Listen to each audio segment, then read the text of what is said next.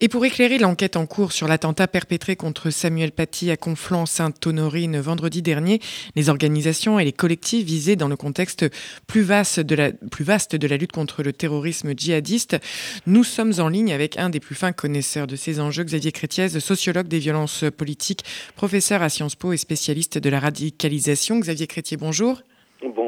Merci d'être avec nous euh, sur RCJ. Vous êtes l'auteur de nombreux ouvrages et articles de référence sur la radicalisation de type djihadiste que vous tentez de définir. Pour ne citer qu'un de vos derniers livres en date, Soldats de Dieu, paroles de djihadistes incarcérés, avec Bilal Lénine, publié aux éditions de l'Aube en 2017, mais également Radicalisation, processus au basculement, là aussi coécrit avec Bilal Lénine et Frédéric Gros, euh, une coédition Fondation européenne d'études progressistes et la Fondation Jean Jaurès.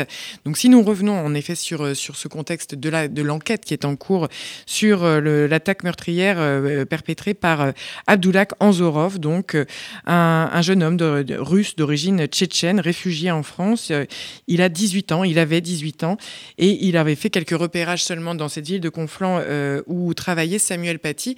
Est-ce que ce profil, ce jeune homme, cette, ses origines, d'une manière ou d'une autre, s'insèrent dans le profil que l'on attend aujourd'hui, si l'on peut s'y attendre, de, terroristes de type djihadiste? Ah, Ça serait parfait d'une certaine façon s'il y avait des profils, ça faciliterait euh, très fortement les, les travails de surveillance des, des, des, services de renseignement, ça, ça faciliterait aussi d'une certaine façon le travail des chercheurs qui mais hélas il n'y en a pas tant que ça euh, des, des, profils types et, et, là on le voit puisque euh, euh, il y a une, des formes de singularité avec, ce, avec ce, cet homme qui est passé euh, à l'acte. Moi, je vois à première vue trois types de, de singularité. Euh, bah, D'abord sa nationalité, russe, d'origine tchétchène.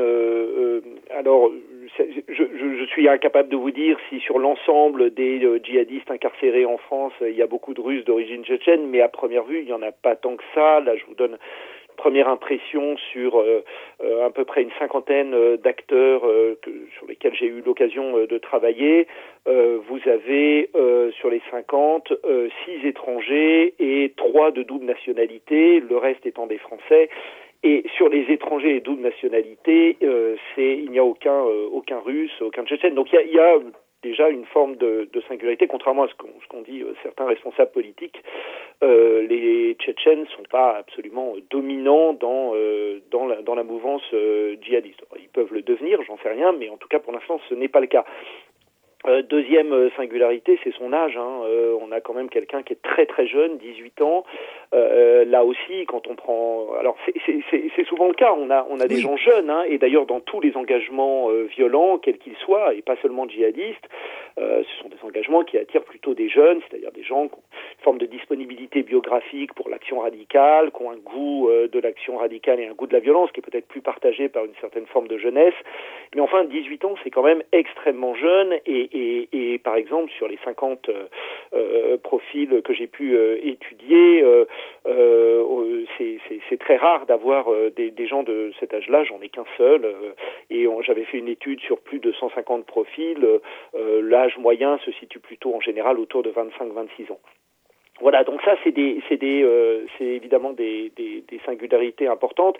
Et puis euh, la troisième, c'est son, c'est son, son type de radicalisation. Hein. On a quelqu'un. Alors ça c'est peut-être moins une singularité parce que c'est quelque chose qui est euh, apparemment de plus en plus euh, fréquent. Quelqu'un qui s'est radicalisé relativement vite, même si je suis très hostile à l'idée d'un basculement soudain. C'est quand même quelqu'un qui s'est radicalisé relativement vite et qui s'est radicalisé en grande partie euh, en lien euh, avec euh, les réseaux virtuels type Internet ou réseaux sociaux et peut-être beaucoup plus de ce niveau-là qu'en lien avec des personnes ressources ou avec des instances salafistes plus ou moins plus ou moins répertoriées.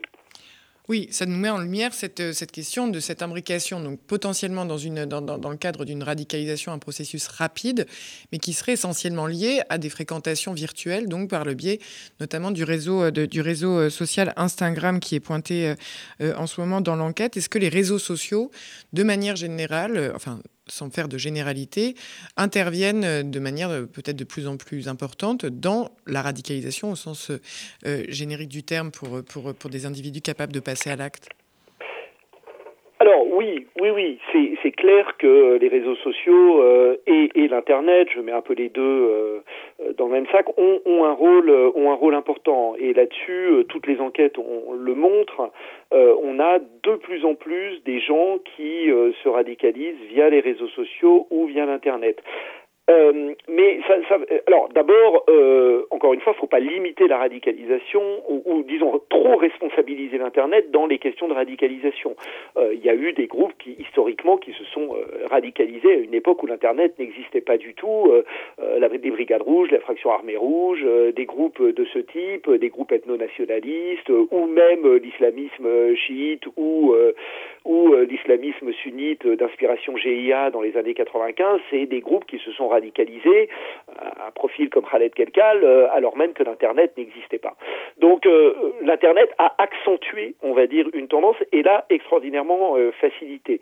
on a des gens qui vont utiliser Internet parce que Internet ou les réseaux sociaux sont euh, présente plusieurs euh, avantages. D'abord, il donne des informations euh, brutes, hein, des informations brutes sur euh, la situation de guerre en Syrie, par exemple, sur la meilleure façon de s'y rendre en Syrie, quel avion faut prendre, jusqu'à quelle ville en Turquie, ensuite quel bus pour se retrouver à la frontière syrienne. Bon, à la limite, c'est, on peut obtenir cette information peut-être autrement, mais Internet facilite énormément ces informations. Internet propose aussi souvent, et moi j'ai rencontré pas mal de djihadistes qui, qui l'ont reconnu, euh, des euh, PDF euh, dans lesquels ou des, des vidéos qui viennent de pays étrangers dans lesquels on va apprendre la prière, le salafisme, une sorte de rigorisme extrêmement forte, extrêmement fort et extrêmement important pour ces acteurs-là et qui va les plonger, on va dire, dans un monde, dans un monde islamo-djihadiste.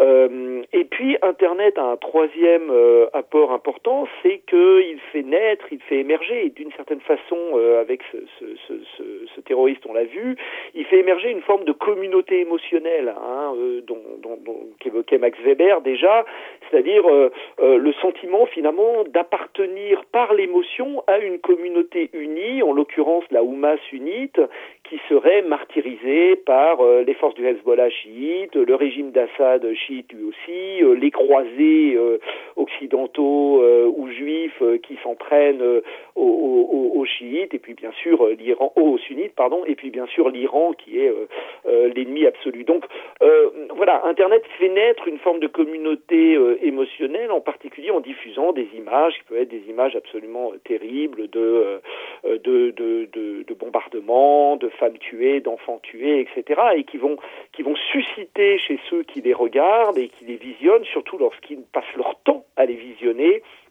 un, sentiment d'obligation à l'action, hein, d'obligation de, euh, de, de, rentrer en action. Et là, alors à un niveau euh, très différent, mais on voit le rôle de l'image euh, et, des images, en l'occurrence les caricatures, chez ce, chez, ce, chez ce, type. Oui, mais euh, vous pointez ainsi ce qui n'est pas une responsabilité. Peut-être, peut-être, est-ce qu'on pourrait penser ça comme une responsabilité euh, des réseaux ou d'Internet? Là, vous, vous, vous, vous rapportez la manière dont certains contenus, évidemment, peuvent agir, mais de là à envisager de les interdire. Euh, on sent que cette, la manière dont Internet peut de, avoir un rôle au sens euh, d'un outil accélérateur éventuellement d'un accès aux informations, d'une création effectivement d'une communauté et d'un sentiment de communauté, euh, par rapport aux, déclarations qui iraient dans le sens de, de, de nouvelles interdictions ou d'essayer justement de surveillance de cet Internet, on voit que dans les phénomènes de radicalisation, c'est une, une nébuleuse qui, aurait, qui a très peu de chances de pouvoir être saisie sous le, sur le, sur le, sous le thème de l'interdiction ou de la répression. Bah, alors après, ça dépend ce qu'on veut interdire. Euh, si on souhaite euh, interdire complètement euh, le passage de l'information via Internet, je pense qu'en effet, c'est vain. On n'y arrivera jamais, à moins d'être dans un État type Corée du Nord où, on bloque tout, tout système d'information, ce qui sera jamais le cas, fort heureusement, dans une, dans une démocratie. Après, que l'on souhaite, et je pense qu'il y a des moyens judiciaires pour le faire, que l'on souhaite pénaliser la diffusion d'informations, la rumeur sur Internet, le fait de donner des éléments nominatifs sur des acteurs et donc de les désigner du doigt avec des menaces à peine voilées euh, sur les réseaux sociaux, ça, ça me paraît euh, quelque chose de, possible. Alors, de possible a priori, je ne sais pas, mais a posteriori sûrement, et le, le père de famille euh, qui, qui s'est amusé à, à, diffuser le nom de Samuel Paty, l'adresse de son lycée, qui a participé à cette espèce de, de chasse à l'homme, va sûrement voir à quel point la pénalisation a posteriori, ça peut coûter très cher. Donc, moi, ça me paraît euh, euh, ça me paraît quelque chose de possible. Et puis par ailleurs, les services de renseignement, ils l'ont toujours fait et continuent à le faire, surveillent la toile, surveillent cette fameuse plateforme Pharos, donc qui, euh, qui sert à, pouvoir euh, établir cette carte. Donc c'est faisable euh, d'intervenir peut-être plus, plus, plus, plus précisément sur ces réseaux. Mais l'enquête pointe également ce que seraient des réseaux, entre guillemets, plus physiques, euh, à savoir en premier lieu d'ailleurs ce collectif Cheikh Yassine qui a été directement visé par, par, cette enquête ayant été fondé par Abdelhakim Sefrioui, déféré lui-même et soupçonné d'être lié à l'assassinat de Samuel Paty. Est-ce que la, décision de dissoudre un un, collectif euh, très réel, là en l'occurrence euh, sans doute parce que directement lié à l'enquête, mais qui plus globalement aurait pu interpeller. Comment, comment vous voyez justement la désignation, la d'un collectif comme celui-là alors déjà, ça montre, euh, ce que vous venez de dire est très juste, et, ça montre euh, les limites de la focalisation exclusive sur Internet. En fait, on se rend compte que l'Internet est un facilitateur, mais malgré tout, pour que les gens passent à l'acte concrètement, hein, euh, c'est pas le tout d'avoir envie de tuer. Hein. Comme disait Claude Lanzmann, il y a un gouffre entre le vouloir tuer et le passage à l'acte réel. et ben pour passer à l'acte réellement, il faut souvent être encouragé par des personnes ressources, des acteurs qui vont être des acteurs euh, qui vont nous permettre de faire ce, cet élément de pivot. On l'a vu euh, euh, pour Mera. Hein. Mera, c'est quelqu'un qui évidemment a regardé beaucoup Internet, mais néanmoins il a appris à se battre, il a appris à tuer en allant dans les zones tribales pakistanaises, en allant au Yémen, etc. Donc avoir des contacts physiques avec des gens qui à la fois vous apprennent comment faire, comment tuer et pourquoi faire, c'est-à-dire pourquoi tuer, qui va aussi vous, qui vont aussi vous vous convaincre de la justesse de votre acte, c'est absolument central. Euh, alors là, en l'occurrence, euh, quel est le rôle? Bon, moi j'en sais rien, je suis pas dans les secrets de l'enquête évidemment, et l'enquête le montrera. Quel est le rôle de ce prédicateur? En tout cas, il est sûrement pas nul, euh, et il a sûrement une influence importante. Donc que l'on veuille dissoudre euh, des mouvements euh, qui sont quand même... Mais connus depuis, depuis plusieurs années. Là, on voit que, par exemple, ce sont des groupes qui sont suivis, puisque ça fait partie justement de cette lutte et de cette répression euh, des, des, des, de la radicalisation ou, des, ou, des, ou, des, des du, du, terrorisme en tant que tel. De suivre ces groupes-là, par exemple, est-ce que ça nous interpelle? On voit aussi que d'autres associations sont visées, des, Baraka City, par exemple, c'est une ONG qui se dit humanitaire, mais qui aurait des messages, effectivement, qui contreviendraient, selon le gouvernement, aux messages républicain. La mosquée de Pantin a été, euh, a été fermée. Elle fait d'ailleurs, euh, elle dépose un recours. Il y a également euh, des, des, mm, le faisceau, le faisceau des, des, signes serait également pointé vers le collectif contre l'islamophobie en France, le CCIF. On voit que se dessine un certain nombre d'organisations.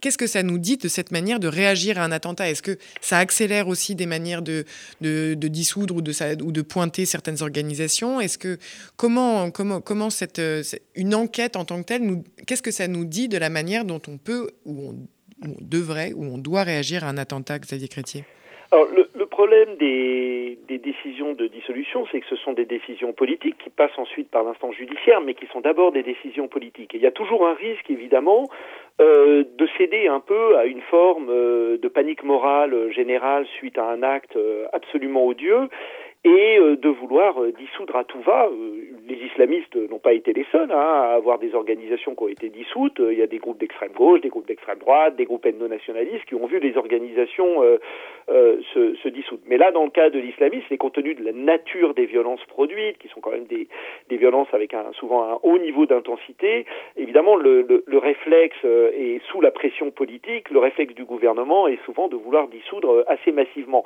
Donc là, je pense qu'il faut quand même euh, garder une certaine mesure, faire confiance aux, acteurs du renseignement et à leur donner, et ne pas dissoudre des acteurs qui n'auraient pas de raison de l'être. En ce qui concerne le groupe Jacques Yassine, il y a peut-être des raisons objectives de, dissoudre, et donc ça me paraît être une, une, bonne chose, en tout cas, pourquoi pas, si des services de renseignement l'estiment. De là à ensuite vouloir fermer, dissoudre des lieux de culte, etc. Vous savez, de toute façon, les lieux de culte, la radicalisation djihadiste, ça fait quelque temps qu'elle salle de sport aussi. oui, elle s'opère plus tellement dans les lieux de culte. Hein. Je veux dire, euh, euh, les lieux de culte sont extrêmement surveillés par les services de renseignement et surtout les lieux avec euh, d'inspiration salafiste. donc maintenant, les gens se radicalisent beaucoup plus dans les dans les clubs de sport et qu'ils ne se radicalisent dans les dans les mosquées salafs.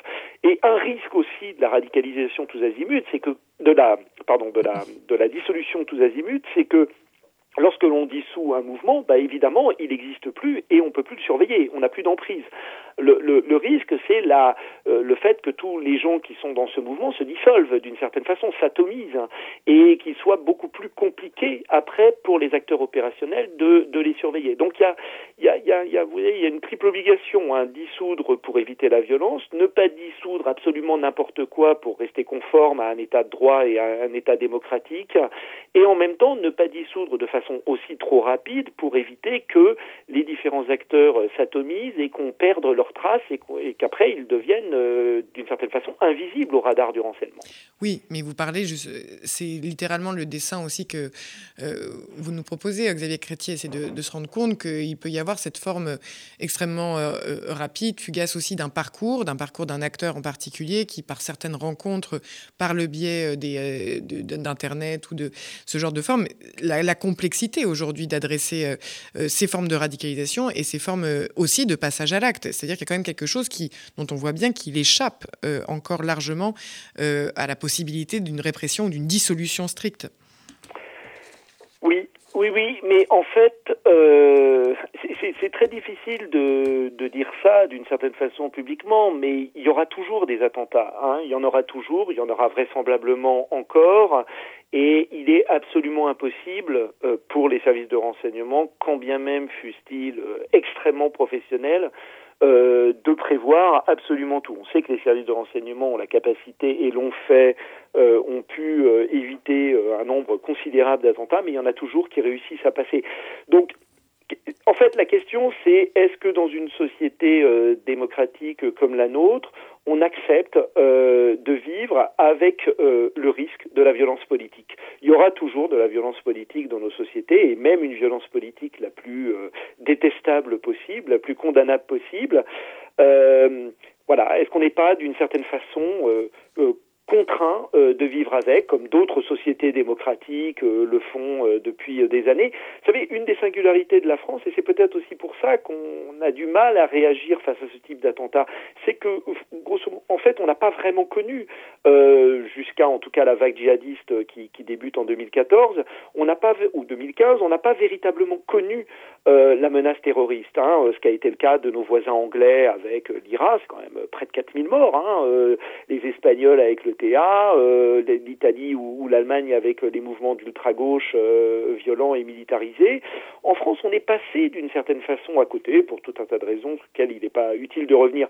Mais du coup, on n'est pas habitué à ça. Et, je pense qu'on des sociétés, ou la société israélienne évidemment, qui vit avec le terrorisme depuis, euh, depuis des décennies, sont beaucoup plus habitués à vivre avec et ont peut-être une, réactivité beaucoup moins émotionnelle, beaucoup moins...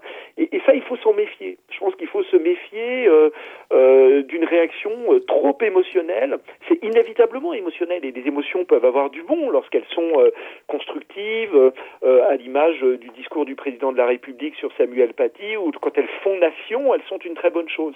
Mais quand elles suscitent ou quand elles expriment la peur et qu'elles l'expriment beaucoup trop publiquement, ou quand elles expriment euh, une forme de une forme de panique qui va faire prendre des mesures qui sont complètement contraires à l'état de droit, je suis pas euh, certain que ce soit toujours euh, une bonne une bonne façon de réagir. Écoutez, merci beaucoup pour cet éclairage et ces réflexions justement qui animeront euh, les, euh, les prochains jours, semaines et mois sans doute. Euh, merci Xavier Crétier d'avoir été avec nous, professeur de sciences politiques à Sciences Po et, et auteur de nombreux ouvrages que j'invite nos auditeurs à retrouver sur la radicalisation. À très bientôt, je l'espère. Belle journée sur RCJ.